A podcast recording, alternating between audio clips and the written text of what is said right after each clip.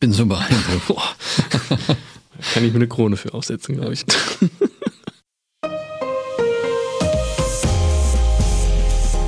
Herzlich willkommen zum Datenschutz Talk, Ihrem Podcast für die Themen Datenschutz und Informationssicherheit.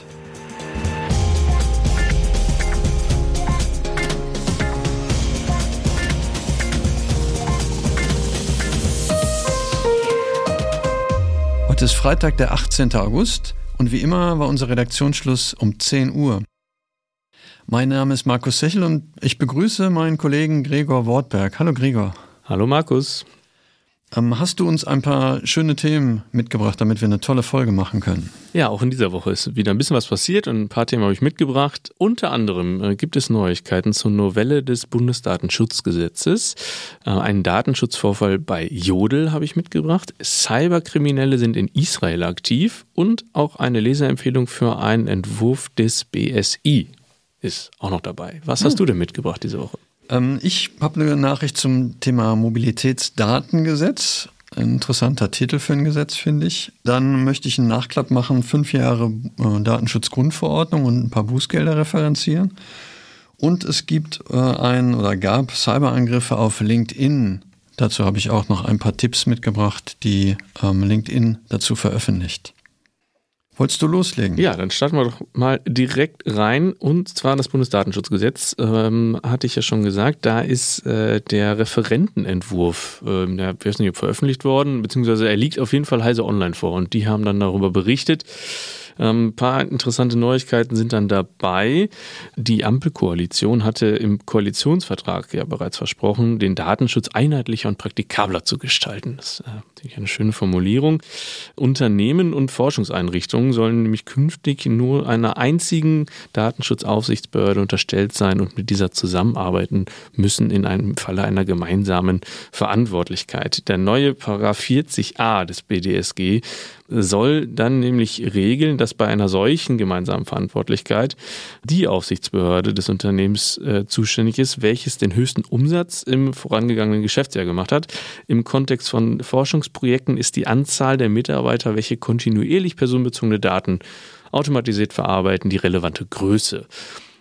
Gerade wohl bei Forschungsprojekten, wo viele Stellen und ja auch gerne mal sensible Daten verarbeitet werden, die auch zu Rückfragen von Aufsichtsbehörden äh, führen, regelmäßig führen, ist das wohl eine deutliche Vereinfachung und ähm, in diesem Bereich wohl besonders äh, relevant. Weitere Neuigkeiten gibt es da auch noch im Paragraph 16a, der führt zu einer Institutionalisierung der Datenschutzkonferenz, wie auch ebenso im ähm, Koalitionsvertrag vereinbart wurde. Ziel soll da auch eine Vereinheitlichung der Anwendung des Datenschutzrechts sein. Und ja, vor dem Hintergrund der Kompetenzen von Bund und, Länd Bund und Ländern ist im Entwurf jedoch keine Regelung bezüglich der rechtlichen Verbindlichkeit von DSK-Beschlüssen enthalten. Das ist, glaube ich, auch eine verfassungsrechtliche Frage dann wahrscheinlich am Ende des Tages.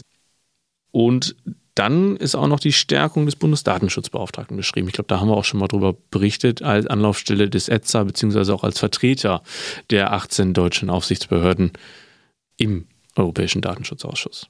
Die freuen sich bestimmt immer, wenn die so viele Stühle für die Deutschen hinstellen ja. müssen.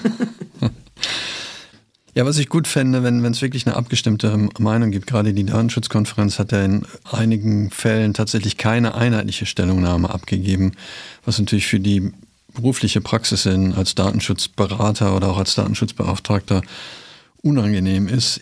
Insbesondere wenn dann die verantwortliche Stelle in einem Bundesland sitzt, was sich nicht der Auffassung der DSK angeschlossen hat. Wie gehe ich dann damit um tatsächlich?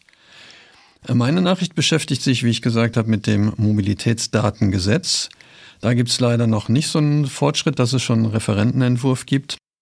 Ähm, wir haben die Nachricht beim Handelsblatt gefunden und ich hatte aber nochmal auf der ähm, Seite des Bundesministeriums für Verkehr geguckt.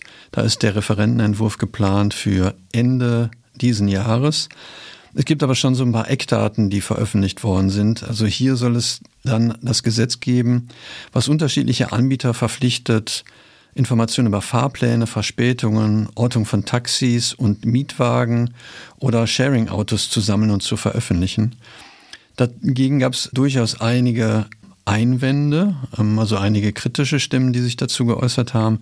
Interessanterweise gar nicht mal in erster Linie, wenn es um das Thema Datenschutz geht, sondern hier war eher die Sorge, dass irgendwelche Unternehmen mit den Daten Geld verdienen können.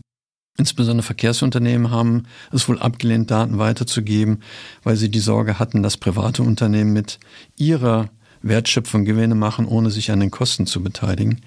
Aus meiner Perspektive als Datenschützer ist natürlich auch wichtig zu gucken, wie, wie, wie funktioniert das mit der Anonymisierung mit den Daten oder habe ich nachher die Möglichkeit wirklich zu gucken, wo Freunde von mir mit dem Carsharing-Auto unterwegs sind, damit ich weiß, dass ich schon mal das Essen vorbereiten kann. Also ich denke, insbesondere die Anonymisierung der Daten spielt hier eine Rolle. Und da bitte dann als Anonymisierung, nicht als Pseudonymisierung zu verstehen, damit nicht nachher wieder möglich ist, auf einzelne natürliche Personen zu schließen. Es wird wohl hier dann einen Datenkoordinator geben und eine zentrale Datenaufsicht ist auch geplant. Und tatsächlich hat man hier wohl schon auch mit dem Verhängen von Bußgeldern gedroht, wenn Daten nicht weitergegeben werden und dann eben hier so ein Datenmarkt nicht entstehen kann. Ich hoffe, dass da keine Begehrlichkeiten in Richtung auf personenbezogene Daten nachher auch damit verbunden sind und wir dann noch auch daran teilnehmen müssen und unsere Daten auch damit eingespeist werden in diesen Datenpool. Ja, das wird interessant zu beobachten sein, ne? wie granular das Ganze dann letzten Endes, letzten Endes dargestellt wird. Ja, in meiner nächsten Meldung geht es um das soziale Netzwerk, in Form einer App, meist abrufbar Jodel. Äh, ist eine Studenten-App. Ähm, wie gesagt, damit habe ich dann auch schon die Zielgruppe beschrieben. Da hat es einen Datenschutzvorfall gegeben. Vermeintlich soll eigentlich diese App anonym sein, also dass ich komplett anonym ähm, mit Studenten und anderen Personen die App halt runterladen können, ist frei zugänglich, ähm, kommunizieren kann. Das Ganze funktioniert dann so, um das vielleicht mal ganz, ganz vereinfacht zu beschreiben, dass ich meine Standortdienste aktiviere und dann im Umkreis von x Kilometern mir Beiträge von anderen Nutzern in anonymer Form in Text oder Bild dargestellt werden. Das ist quasi Twitter oder jetzt X äh, in anonymisierter Form. Muss man ganz, ganz, ganz, ganz vereinfacht darzustellen. Ähm, ganz so anonym ist die App anscheinend jetzt äh, jedoch doch nicht, weil mehrere Nutzer deutschlandweit haben sich äh, über Spam-E-Mails beschwert, die sie auf E-Mail-Adressen bekommen haben, die sie ausschließlich für Jodel nutzen, weil man muss sich dann, dann schon im ersten Download dann wohl auch registrieren. Der Berliner Datenschutzbeauftragte, äh, die Berliner Datenschutzbeauftragte hat den Vorteil jetzt wohl bestätigt und im Unternehmensintern laufen da jetzt natürlich auch Untersuchungen. Betroffen äh, scheinen da wohl Nutzerinnen und Nutzer zu sein, äh, die, die, sich vor kurzem oder in letzter Zeit an den Customer Support gewendet haben, weil ähm, das wohl auch Daten sind, die im Tool des Drittanbieters Zendesk äh, verarbeitet worden sind. Und deswegen ähm, scheint sich das dann auf diesen Personenkreis einzugrenzen. Die genaue Anzahl der betroffenen Personen ist da jetzt allerdings noch nicht bekannt. Gut. Gucken, wie viele dann tatsächlich davon betroffen sind und ob das ähm, Auswirkungen hat, die spürbar sind. Ich möchte noch mal ein bisschen zurückblicken. Ich, ich war ja für, für einige Tage nicht da ähm, und habe tatsächlich den Geburtstag der DSGVO verpasst.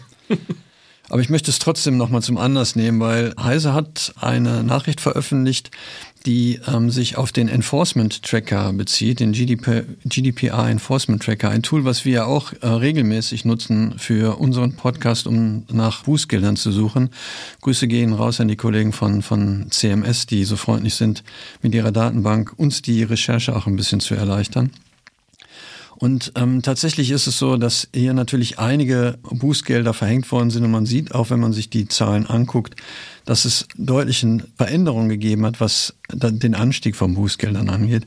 Ich finde äh, nochmal interessant zu erwähnen, dass ja äh, kurz äh, nach dem Jahrestag ähm, oder kurz vor dem Jahrestag im Prinzip der, der Einführung der Datenschutzgrundverordnung die Aufsichtsbehörde in Irland ein äh, fantastisches Bußgeld von 1,2 Milliarden Euro gegen Meta verhängt hat.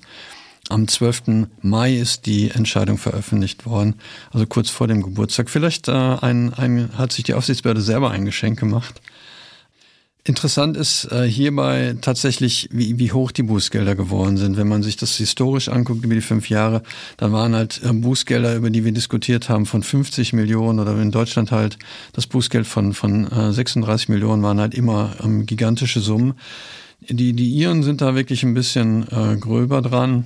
Da haben wir Bußgelder halt, die gegen WhatsApp verhängt worden sind von 225 Millionen im 2021 und wir haben dann aber auch tatsächlich 405 Millionen, äh, 390 Millionen, also wirklich gro große Dinger, sodass jetzt mittlerweile das Bußgeld gegen Amazon von 746 Millionen Euro gar nicht mehr das höchste ist. Und ich, ich finde das überraschend zu sehen, wie, wie hoch die Bußgelder tatsächlich jetzt bei Datenschutzverstößen ausfallen können. Gerade wenn wir auf so einer Konzernebene sind, weltweit ähm, operierende Konzerne. Das, das ist schon echt eine Geschichte, mit der man sich auch wahrscheinlich dann bei Meta auseinandersetzt, weil wenn man sich die alle zusammenrechnet, dann scheint das auch für Meta schon nicht mehr Portokasse zu sein. Die, die dürften ungefähr die Hälfte ausmachen wahrscheinlich. Nee, die machen die Hälfte aus, tatsächlich, ja, ja. Ja, also das nochmal so, so ein kleiner Rückblick zu dem, was äh, die Bußgelder ähm, angeht. Ähm, und ich finde es immer wieder beeindruckend zu sehen, wie die Mechanismen dann auch aus der Datenschutzgrundverordnung tatsächlich im Kontext der Sanktionen auch wirken. Da musst du jetzt eine Überleitung draus machen, Gregor. Da muss ich äh, eine Überleitung draus machen. Dann fange ich beim Thema Geld an, weil äh, hm. das wollten dann ja wohl die Aufsichtsbehörden haben und das möchten auch Cyberkriminelle in Israel haben. Ich bin so beeindruckt.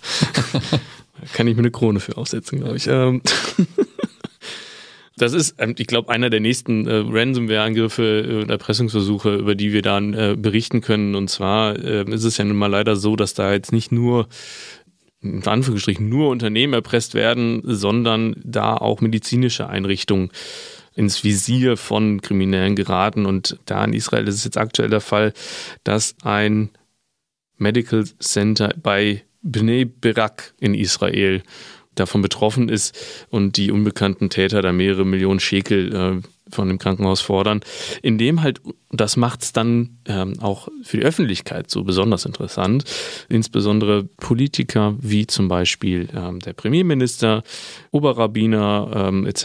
Äh, pp.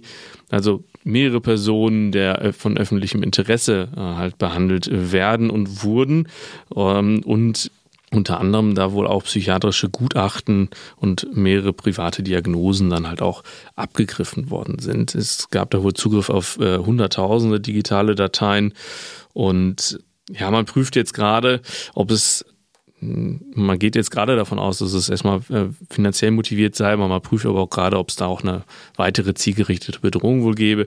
Hat jetzt erstmal dazu geführt, dass das Krankenhaus, obwohl ähm, es selber sagt, dass es keinen Schaden an Patienten oder an der Versorgung gegeben habe, äh, jetzt erstmal keine weiteren äh, Neupatienten aufnehmen darf, ähm, so ein Zeitungsbericht aus Israel, und ähm, zudem sei die Öffentlichkeit aufgefordert worden, die Notaufnahme des Krankenhauses auch nicht mehr aufzusuchen.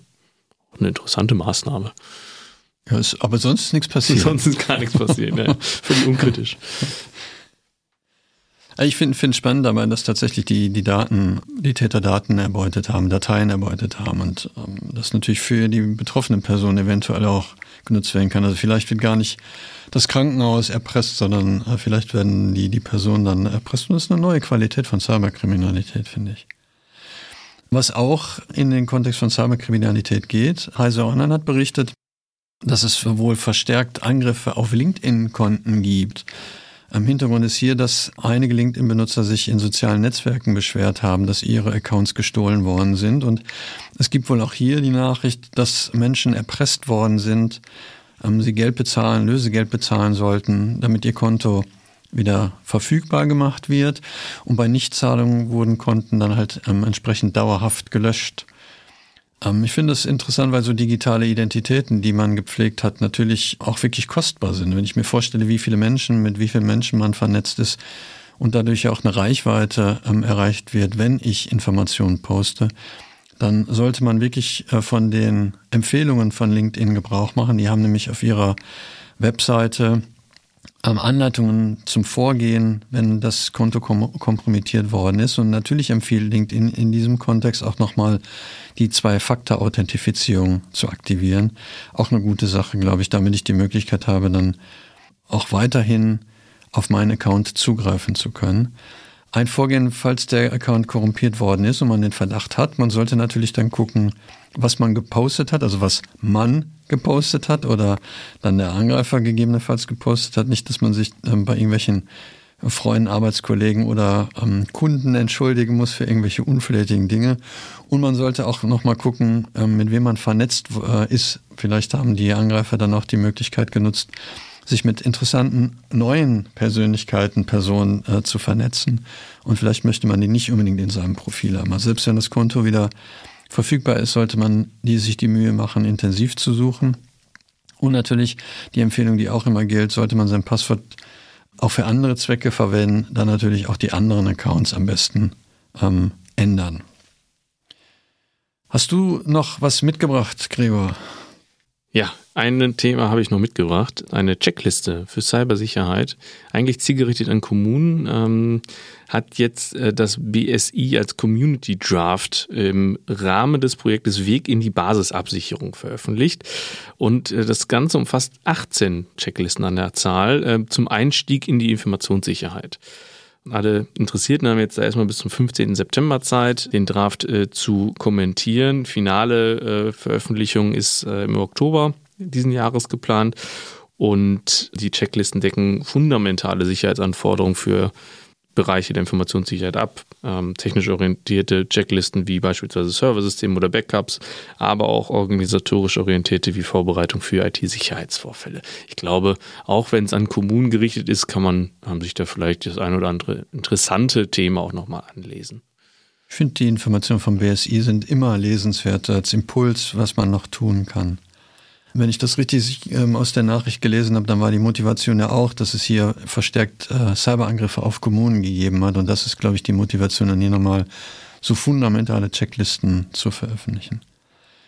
Ja, ich habe sonst nichts mehr. Aber wenn das tatsächlich deine letzte Nachricht gewesen ist, Gregor, würde ich sagen, machen wir Schluss für heute. Eine kurze Sommerfolge. Eine kurze Sommerfolge, genau. Es soll ja heiß werden, glaube ich, jetzt äh, auch. Und äh, vielleicht machen wir das dann noch kurz und spritzig. Ähm, Gehen wir ins sonnige Wochenende, genau. Genau. Dann bleibt mir nur noch übrig, den ähm, Zuhörern ein schönes Wochenende zu wünschen, wenn sie uns heute schon am Freitag hören. Wenn sie sich die Folge ähm, übers Wochenende aufgehoben haben und heute schon Montag ist, dann wünsche ich Ihnen einen schönen Start in die Woche. Gregor, dir vielen Dank. Ja, danke dir. Und bis bald. Bis bald.